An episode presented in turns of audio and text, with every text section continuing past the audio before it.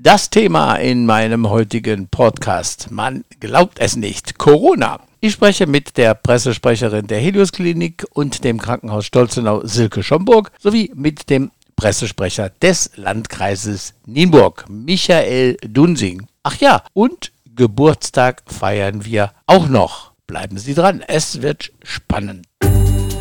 Nienburg die Woche. Ein Podcast mit Egon Garding. Tja, hallo liebe Hörer, willkommen zu meinem Podcast Nienburg die Woche Episode 11. Corona ist seit Monaten in aller Munde. Auch wir greifen heute das lokale Corona-Thema auf. Unser Dank gilt hier auch mal dem Landkreis, der ab sofort in der lokalen Presse die Infektionszahlen aufgliedert nach Orten im Landkreis. So habe ich zumindest das Gefühl, Corona rückt näher an meine Haustüre. Ja, und Geburtstag feiern wir auch noch in dieser Sendung. Hello again. Du, ich möchte dich heute noch sehen. Ich will dir gegenüberstehen. Viel zu lang war die Zeit.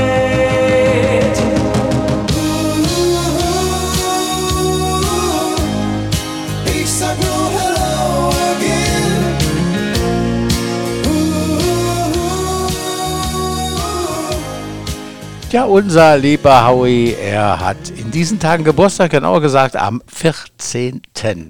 Und da wird er 75 Jahre alt. Aber kommen wir zunächst mal zum Hauptthema meiner Sendung. Am Telefon habe ich jetzt Silke Schomburg. Sie ist Pressesprecherin der Helios Klinik Nienburg. Guten Morgen, Frau Schomburg. Guten Morgen, Herr Garding. So, die letzten Tage und Wochen waren ja in Sachen Corona sehr aufregend. Auch im Landkreis haben sich die Zahlen extrem erhöht. Wie hat es denn bei Helios ausgesehen? Gibt oder gab es aus, äh, Aufnahmestopps? Ja, wir hatten einen einwöchigen Aufnahmestopp verhangen, da bei uns die Infektionszahlen auch gestiegen waren und wir unser Personal einfach schützen wollten. Gab es in dieser Situation Ausnahmen? Ja, es gab auch Ausnahmen. Das waren zum einen natürlich Geburten, dann auf jeden Fall auch die Covid-19-Patienten und auch wie immer natürlich Patienten mit lebensbedrohlichen Erkrankungen oder Verletzungen und natürlich auch Schlaganfallpatienten. Was haben Sie unternommen in, in Sachen Quarantänemaßnahmen im Krankenhaus? Ich stelle mir das sehr, sehr schwierig vor. Jetzt äh, zu Corona-Zeiten gibt es da Doppelzimmer, sowas wird es wahrscheinlich gar nicht mehr geben. Ne? Nein, das haben wir genau. Wir haben umfangreiche Maßnahmen eingeführt um bei uns das Infektionsgeschehen einzudämmen. Das Infektionsgeschehen ging bei uns los am 9.1. Das betraf aber eigentlich nur eine Station. Und das haben wir auch sehr schnell in den Griff bekommen. Nur parallel stieg die Inzidenz im Landkreis sehr hoch an und das spiegelte sich auch bei uns im Hause wieder. Das heißt, man konnte keinen Infektionsherd feststellen, sondern wirklich hier und da war mal jemand positiv. Und wir haben einfach beschlossen, sehr starke Maßnahmen einzuleiten. Zum einen bei den Mitarbeitern natürlich, dass wir grundsätzlich im Hause, egal ob am Schreibtisch oder am Krankenbett, wird FFP2-Maske getragen, bei jedem Mitarbeiter. Auch wurden die Pausenregelungen sehr verschärft, damit dort kein Infektionsgeschehen stattfinden kann. Und die Schutzkleidung für Mitarbeiter, die am Patienten arbeiten, ganz egal ob an Covid-Patienten oder an normalen Patienten, wurde auch eine komplette Vollausrüstung hochgestockt. Das bedeutet mit einem Schutzmantel, mit einem Visier, FFP2-Maske sowieso und natürlich auch Handschuhen. Es gibt eine, oder ich hatte das gelesen, Entlassungen. Wenn, wenn man aus dem Krankenhaus entlassen wurde, musste man nochmal in eine Quarantäne. Jeder oder nur äh, positive Personen? Ja, das sind einige auch der Maßnahmen, die die Patienten betreffen. Ja. Ähm, bei unseren Patienten ist es so, dass die tatsächlich jetzt alle in Einzelzimmern liegen. Das ist abgesehen natürlich von der Covid-Station, einfach um zu verhindern, dass jemand sich im Zimmer bei einem anderen Patienten ansteckt. Aber da kommen das Sie doch ganz so. schnell, da kommen Sie aber doch ganz schnell an Grenzen ran, oder nicht? Ja, das ist so. Das ist halt für, Person, für das Personal noch eine erhöhte Belastung, aber im Sinne der Patienten haben wir das einfach so entschieden. Und die Patienten, die jetzt bei uns auf Normalstation liegen, also nicht auf einer Covid-Station, die werden nach Entlassung in eine zehntägige Quarantäne gesetzt. Dies ist vom Gesundheitsamt angeordnet und auch mit dem Gesundheitsamt so per allgemeine Verfügung hat das Gesundheitsamt das entschieden.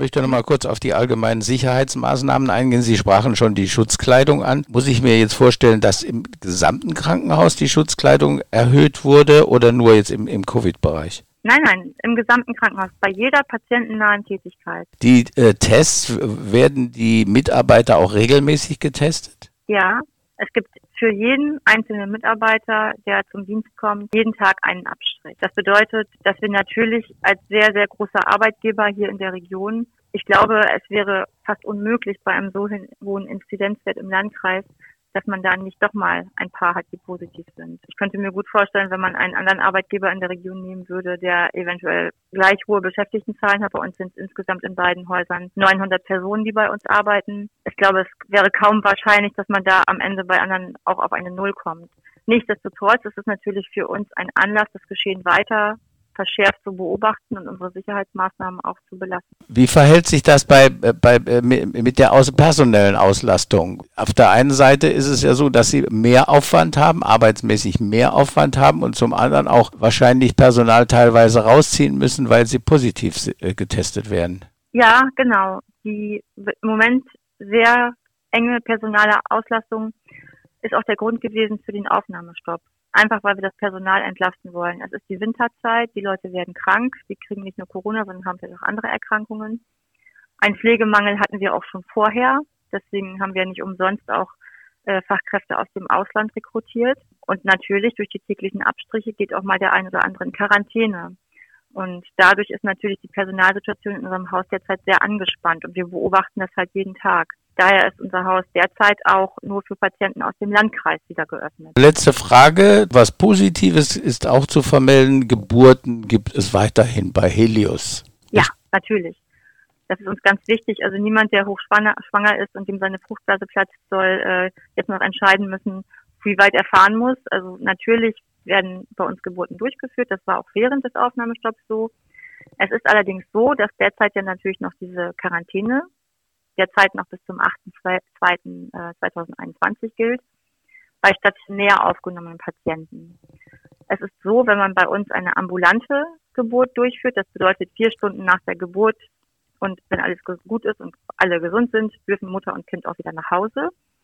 Bei diesen ambulanten Geburten wird keine Quarantäne verhängt. Das gilt wirklich nur für stationäre Geburten. Aber auch da gibt es halt natürlich auch ähm, Ausnahmen von der Quarantäne. Ähm, wenn natürlich die Nachsorgehebamme kommt, das kann man ja nicht verbieten. Die darf natürlich zur Mutter kommen, auch wenn die Mutter in Quarantäne ist. Und genauso geht es auch mit den frühgeborenen Untersuchungen, diese sogenannten U-Untersuchungen oder diese Screenings, die durchgeführt werden. Die sind auch möglich.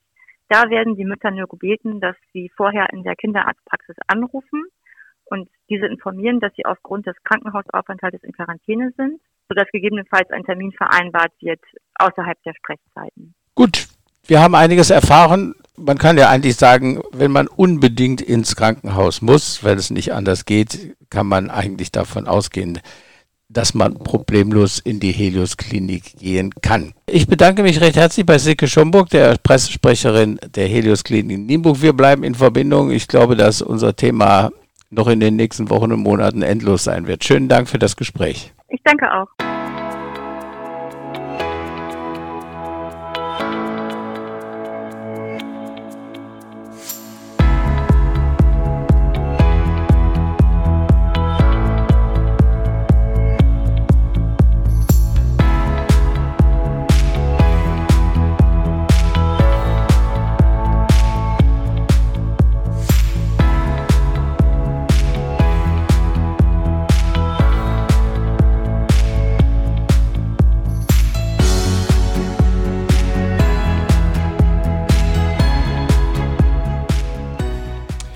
Ja, Frau Schomburg, Sie haben noch ein Bedürfnis. Sie möchten gerne Dankeschön sagen. Das Mikrofon gehört jetzt Ihnen. Was uns natürlich wirklich unheimlich stolz macht, ist, dass unsere Mitarbeiter, obwohl wir ja wirklich gerade in einer sehr herausfordernden Situation sind, wirklich alles tapfer mitmachen, jede Sicherheitsmaßnahme einhalten und vor allem auch wirklich für Kollegen einspringen, wenn Not am Mann ist. Da kann man, das ist wirklich nicht selbstverständlich und wir sind sehr, sehr glücklich und sehr, sehr stolz und in diesem Sinne nochmal einen großen Dank an alle unsere Mitarbeiter. Dem können wir uns eigentlich nur anschließen, nicht nur den Mitarbeitern der Helios Klinik, sondern allen Menschen, die in Sachen Corona in irgendeiner Form unterwegs sind, sagen wir ein großes Dankeschön.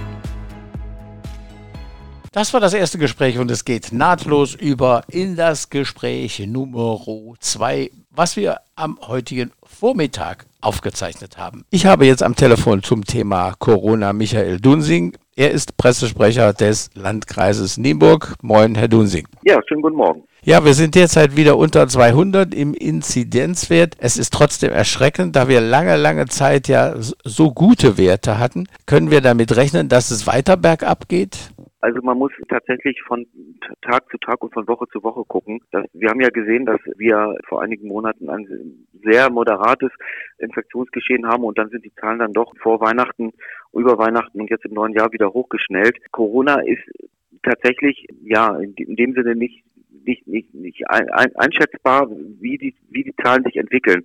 Wir sehen jetzt gerade wieder, dass der Inzidenzwert runtergeht. Man muss ja immer wissen, hm, wie sich der Inzidenzwert auch ja, ähm, zusammensetzt. Das sind ja die Fälle der vergangenen sieben Tage und wir hatten gestern und vorgestern weniger Fälle als vor einer Woche. Das heißt, der Inzidenzwert sinkt. Und äh, jetzt müssen wir einfach mal gucken, wie das in den Heimen weitergeht. Wir haben natürlich auch ähm, unseren Pandemiestab verschärfende Maßnahmen ergriffen. Das heißt, wir haben neben mehr Testungen vor in den Heimen, Pflichttestungen vor und ähm, durch diese unter anderem durch diese Maßnahme wollen wir natürlich versuchen, den Inzidenzwert auch runterzubringen und die Situation zu entschärfen. Kann man wirklich das sagen? Unser Ziel ist 50.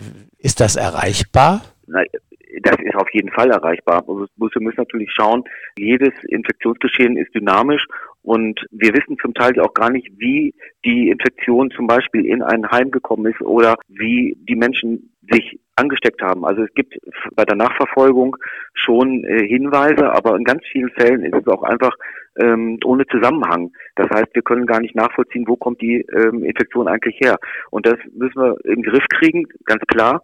Und wir müssen versuchen, durch präventive Maßnahmen und durch Appelle an die Bevölkerung, die Regeln einzuhalten, die AHA-Regel beispielsweise, also Abstand, Maske und Hygiene äh, einzuhalten, um den Wert dann dementsprechend auch wieder runterzukriegen. Und 50 ist natürlich ein, ein Ziel, was wir erreichen wollen. Das steht natürlich außer Frage, ganz klar. Gut, wenn wir die Heime schon mal so nach und nach in den Griff bekommen, das sind, die sind ein Drittel, habe ich heute gehört, also ein Drittel dieser Zahl nehmen Heime ein. Wir werden das im Auge behalten.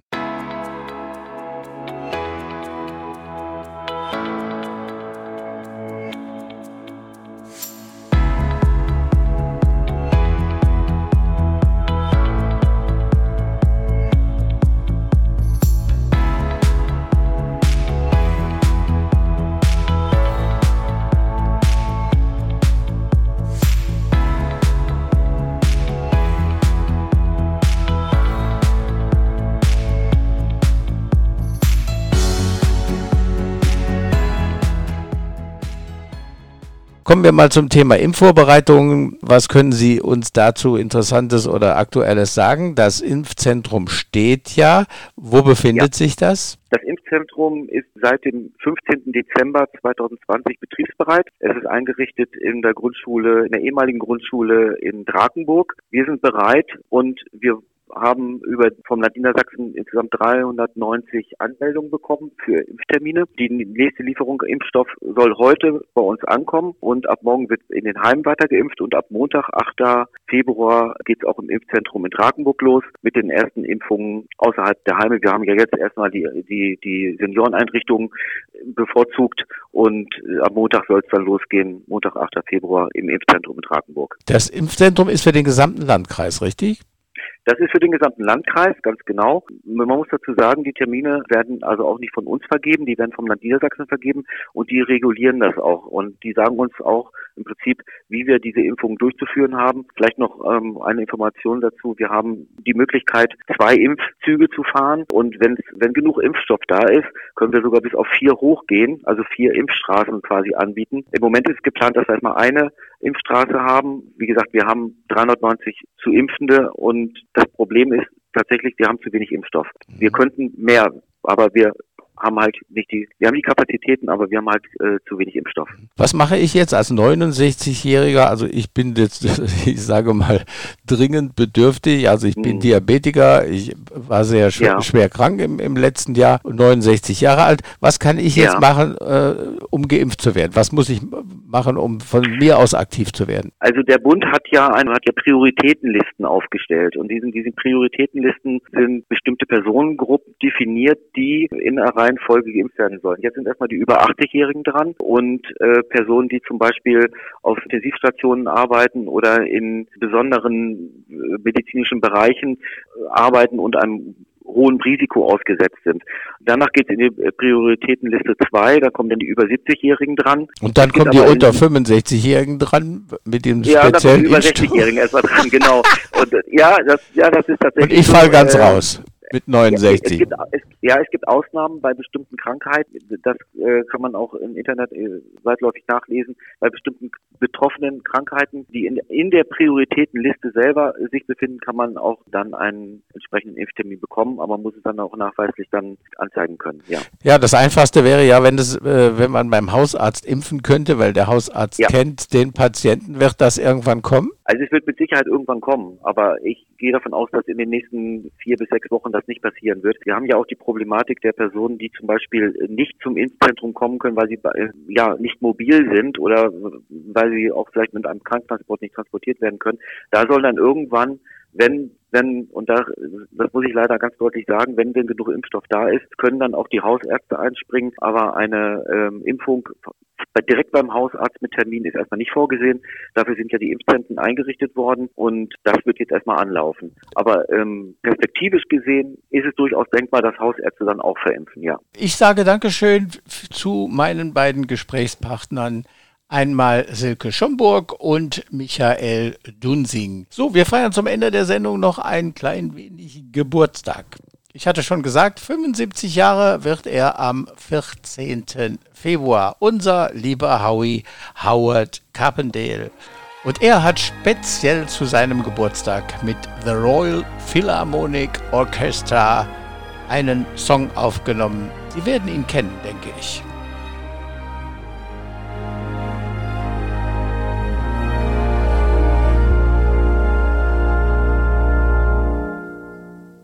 Wenn du glaubst, du verschwendest dein Leben mit mir, dann geh doch. Und was gestern noch war, zählt heute nicht mehr bei dir, dann geh doch. Wenn du glaubst, dass die Zeit für dich sinnlos verstreicht und ein Morgen, der dämmert, dem anderen gleicht und der Sinn meiner Worte dich nicht mehr erreicht, dann geh doch. Wenn du glaubst, dass du schnell das Vergangene vergisst, dann geh doch. Und das Gras scheint dir grüner, dort wo du nicht bist, dann geh doch. Tja, genau, das mache ich auch. Ich gehe jetzt. Das, liebe Hörer, war meine Episode Nienburg die Woche, Folge 11. Ich hoffe, es hat euch gefallen. Dann empfehlt mich weiter und nicht vergessen, Podcast abonnieren, kostenlos unter www.egongarding.com. Dank auch an inzwischen über 2900 Podcast-Abonnenten, die meine Sendung hören. Ach ja, habt ihr ein Thema, das ihr gerne einmal besprochen haben wollt, dann informiert mich. Ich werde für euch recherchieren. Meldet euch unter info at egongarding.com. Ich sage bye bye, bis zum nächsten Mal.